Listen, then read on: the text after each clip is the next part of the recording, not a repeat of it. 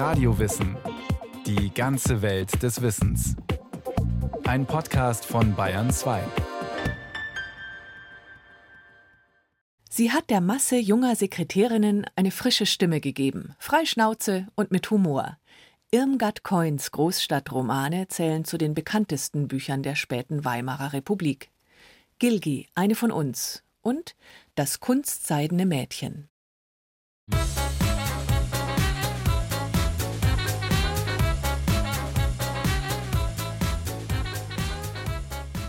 Ich denke nicht an Tagebuch.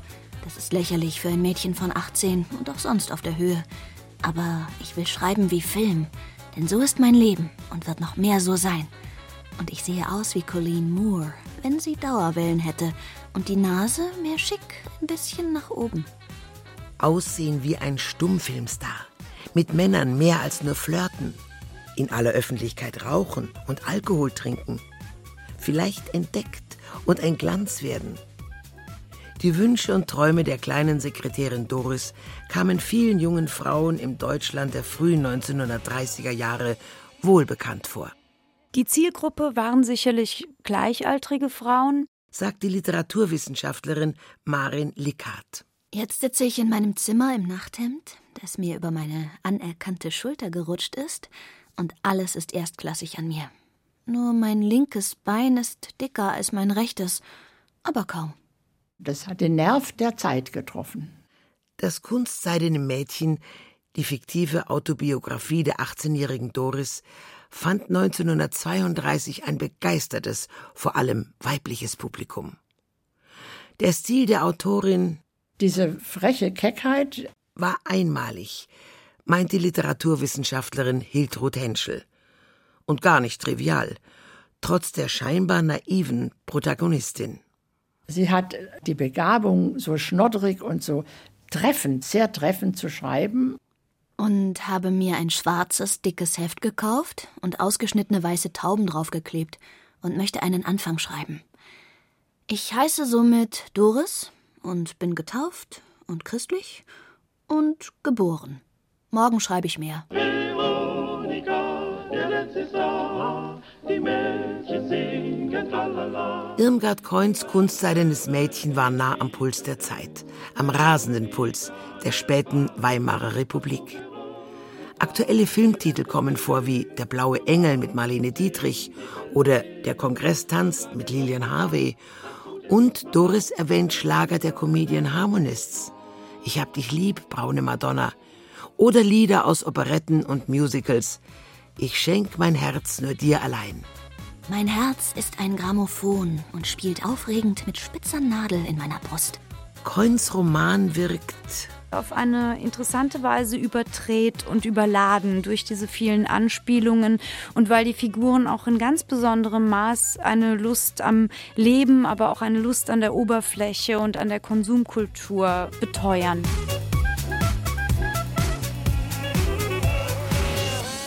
Tick, tick, tick, rrr. Bezug nehmend auf ihr Schreiben vom 18. des Tick, tick, tick, rrr. einliegend überreichen wir Ihnen Tick, tick, tick.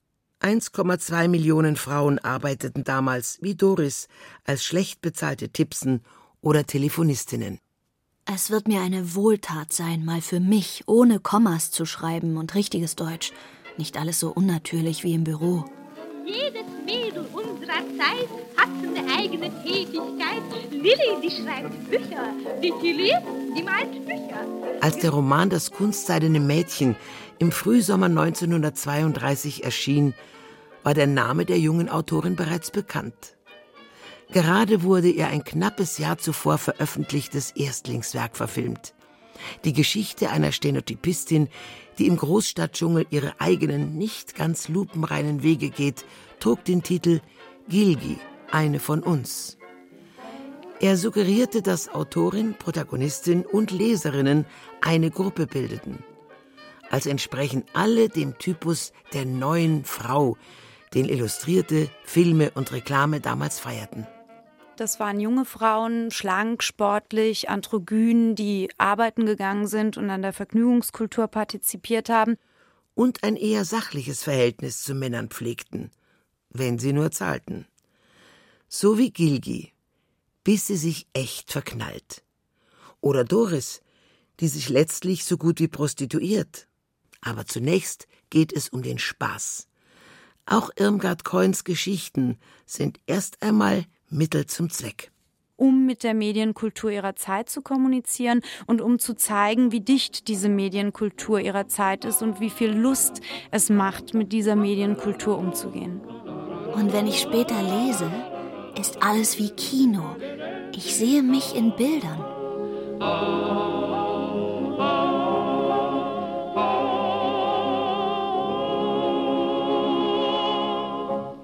Irmgard Coin, die junge Kultautorin, lernte nach dem Mädchenlyzeum tatsächlich Schreibmaschine. Sie arbeitete sogar kurz als Stenotypistin bei der Westdeutschen Gardinen AG.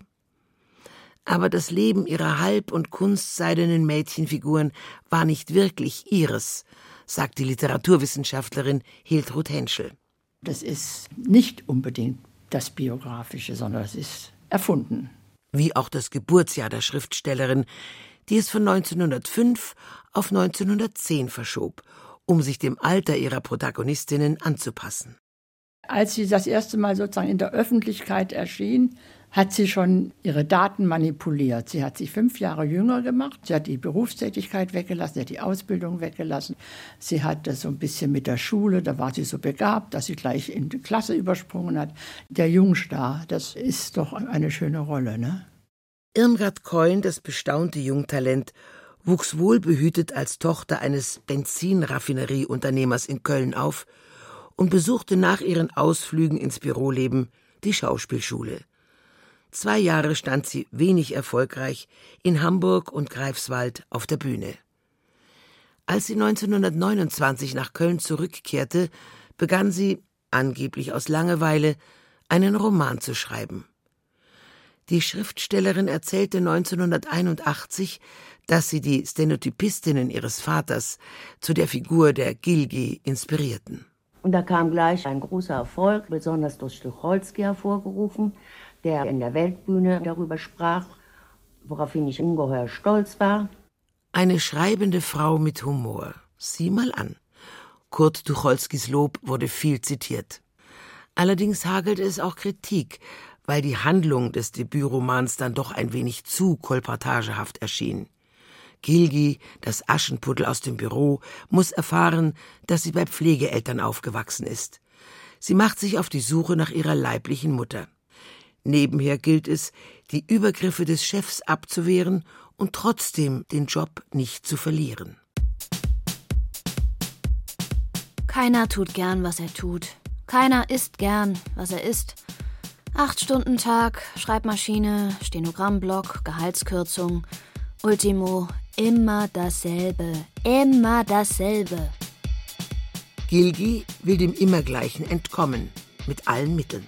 Das Geld reicht nicht und man muss hart arbeiten und man muss sich ja auch gelegentlich irgendwie einladen lassen und es ist so ein bisschen halbseiten. Man muss schauen, dass man seinen Vorteil kriegt. Das ist, glaube ich, auch so das Grundklima da. Konkurrenzkampf, Leistungsdenken und Körperkult bestimmen Gilgis Alltag. Als sie sich in einen reiferen Bohemien verliebt, verliert sie ihre ehrgeizigen Ziele aus den Augen. Mit Kapitalismuskritik, wie sie etwa der Soziologe Siegfried Krakauer in seiner 1930 publizierten Studie über die Angestellten übte, hatte das nichts zu tun. Und dann diese Markennamen. Zum Beispiel verwendet Gilgi Nivea-Creme, was für die zeitgenössische Leserin bedeutet, dass sie ihr ganz nahe kommt, weil die auch Nivea-Creme verwendet hat und die Werbung damals schon in der blauen Aufmachung von Bildern kennt. Und gleichzeitig sagt uns das sehr viel über die Figur aus, nämlich, dass sie nicht so viel Geld hatte. Vor allem in der sozialdemokratischen Zeitschrift Vorwärts, die den Roman in Fortsetzungen abdruckte, entbrannte unter Leserinnen eine Debatte, ob die fiktive Sekretärin wirklich eine von uns sei. Das Frauenbild, das Coin verbreitete, erschien merkwürdig disparat. Stimmt schon, sagt Hiltrud Henschel. Das ist zum einen dieses flotte, taffe Mädchen, das da ihr Geld verdient und sich selbstständig machen will und von der spießigen Familie wegkommen und sich durchsetzt und ein wenig auch nicht unbedingt die größte Solidarität an den Tag legt, sondern mit Ellbogen, dass sie vorankommt. Und nachher, wie sie schwanger wird und diesen Freund hat, kippt das ja in, in ein Mütterlichkeitsethos um, ein Pathos, das gar nicht mehr dazu passt. Insofern ist es schon wieder an der Grenze dieses neusachlichen Mädchentyps, Frauentyps. Aber eben auch Ausdruck eines sich wandelnden Zeitgeistes, der nun ein anderes Frauenbild zu präferieren begann, die deutsche Mutter. In ihrem nächsten Roman, dem Kunstseidenen Mädchen von 1932, zeigt Coin dann furios, wie der gegenläufige Trend unauflösbare Widersprüche produzierte. Die Freiheiten, die sich junge Frauen wie Doris scheinbar erkämpft hatten, erwiesen sich als Falle. Gleiches Recht und Glück für alle? Von wegen. Wenn eine junge Frau mit Geld einen alten Mann heiratet wegen Geld und nichts sonst und schläft mit ihm stundenlang und guckt fromm, dann ist sie eine heilige und deutsche Mutter von Kindern und eine anständige Frau. Wenn eine junge Frau ohne Geld mit einem schläft, ohne Geld, weil er glatte Haut hat und ihr gefällt, dann ist sie eine Hure und ein Schwein.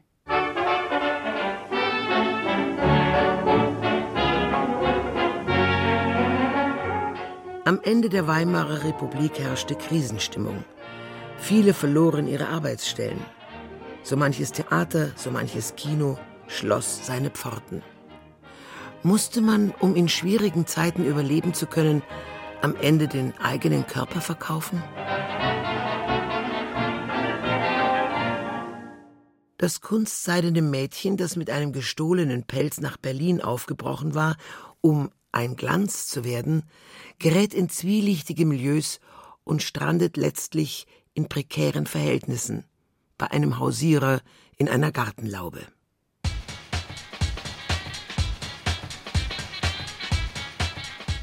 Illusion und Desillusion, Täuschung und Enttäuschung gehen Hand in Hand.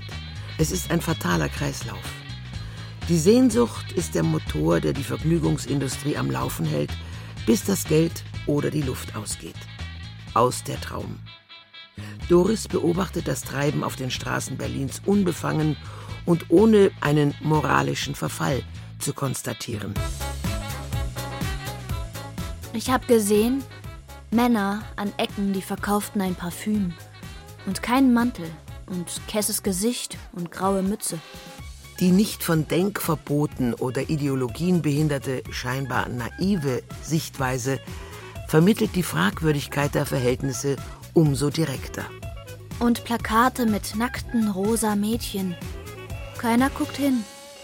Wie sie dem blinden Mann Berlin zeigt, es ist ja grandios, diese Szene, diese paar Seiten. Er sieht nichts und sie beschreibt mit ihrer Sprache geht sie mit ihm durch die Stadt. Und das ist doch ganz Kunst und ganz Kopf. Ich habe gesehen, ein Mann mit einem Plakat um den Hals. Ich nehme jede Arbeit. Und jede dreimal rot unterstrichen. Und ein böser Mund, der zog sich nach unten, mehr und mehr.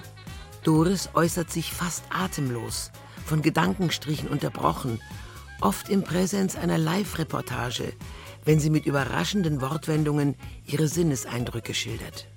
Ich sehe gequirlte Lichter. Das sind Birnen dicht nebeneinander. Irmgard Coin erzeugt sprachlich visuelle Dichte, indem sie zeigt, wie Eindrücke in der Großstadt auf einen einschlagen und man gewissermaßen einer Reizüberflutung ausgesetzt ist. Außerdem simulieren diese Passagen gleichzeitig auch den Film mit seinen schnellen Schnitten und dem schnellen Wechsel der Blickpunkte.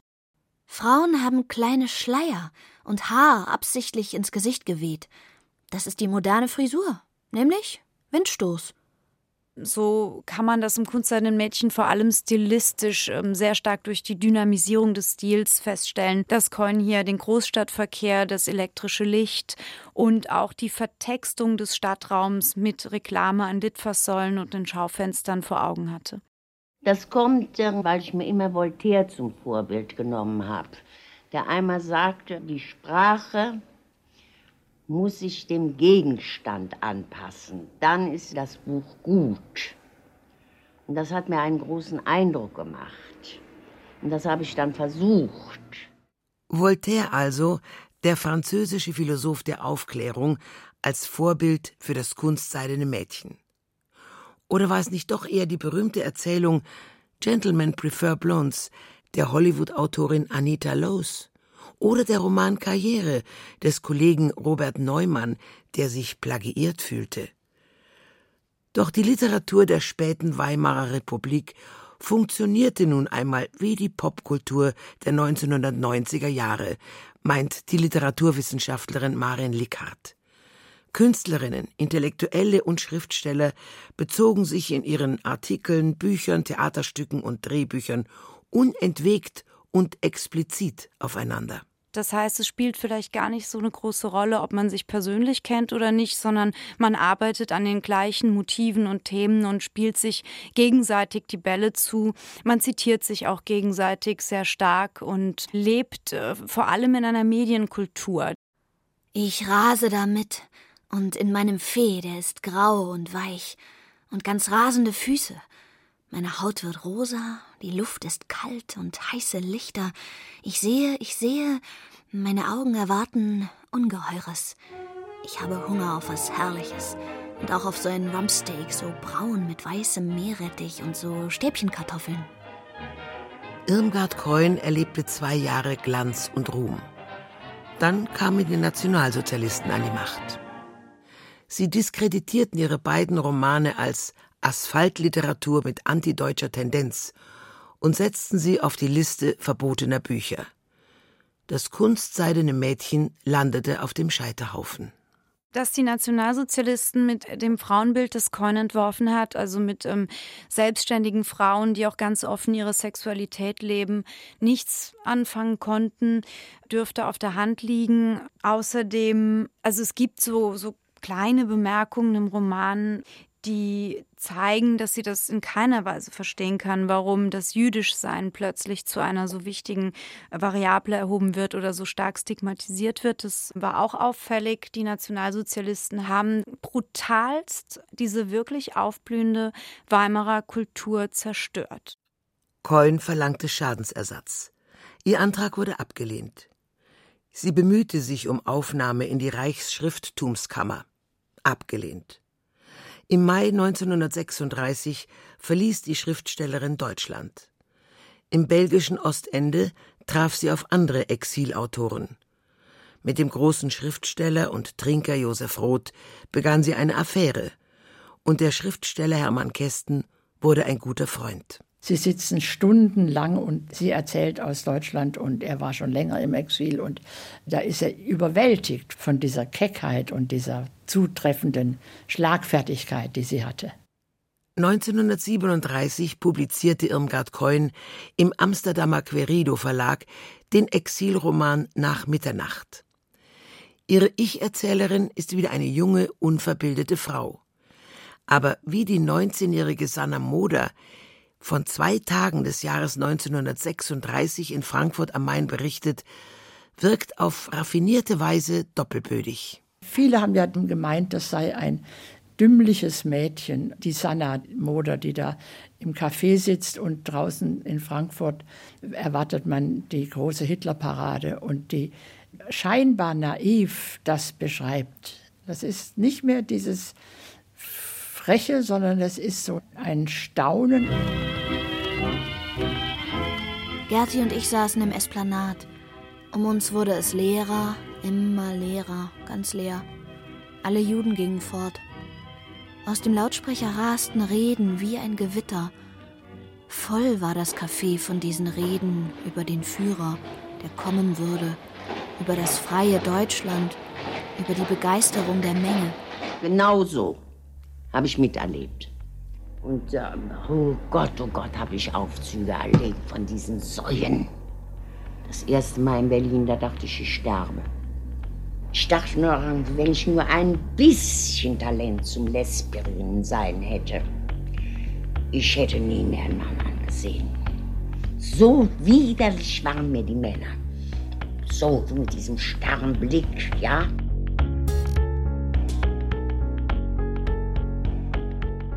Irmgard Keun kehrte 1940 heimlich in ihr Elternhaus nach Köln zurück.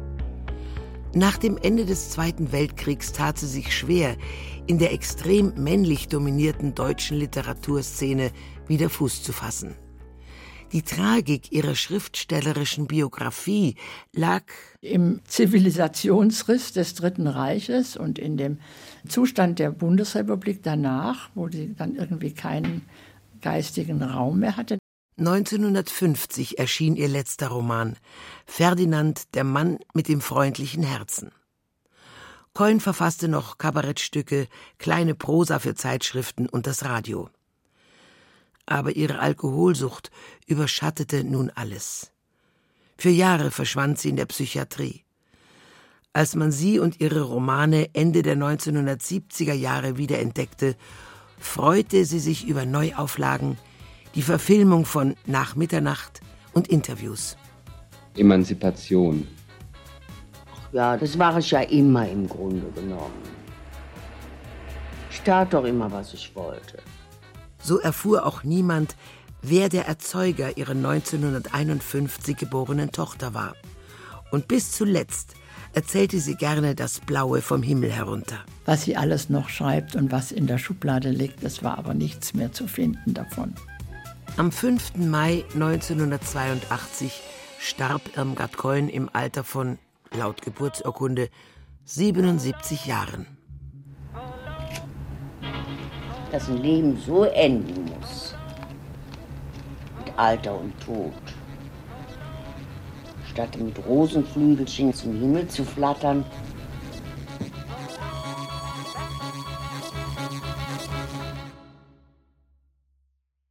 Sie hörten Irmgard Keun, Frau mit Humor. Ein Porträt von Justina Schreiber. Es sprachen Christiane Blumhoff und Laura Mehr, Technik Christiane Schmidbauer, Regie und Redaktion Petra Herrmann. Eine Sendung von Radio Wissen.